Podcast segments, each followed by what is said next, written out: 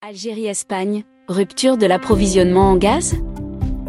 La presse espagnole affirme que les négociations traînent entre le groupe espagnol Naturgy et le groupe national Sonatrach. Les difficultés d'arriver à un accord font craindre un risque de rupture de l'approvisionnement de l'Espagne en gaz à partir du gazoduc Medjaz. Il faut dire qu'avant le début de ces négociations après l'expiration du contrat de 3 ans en 2021, le prix du gaz était indexé sur un indice de référence Brent au lieu du marché du gaz.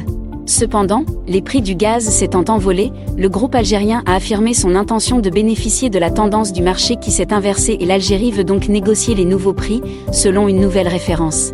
Le contexte actuel favorable à l'Algérie lui procure un grand pouvoir dans ces négociations. L'Algérie a donc un moyen de faire pression sur l'Espagne avec qui elle a suspendu le traité d'amitié. De son côté, l'Espagne n'a d'autre choix que de se plier aux exigences algériennes sur les prix du gaz pour ne pas prendre le risque de voir son approvisionnement interrompu.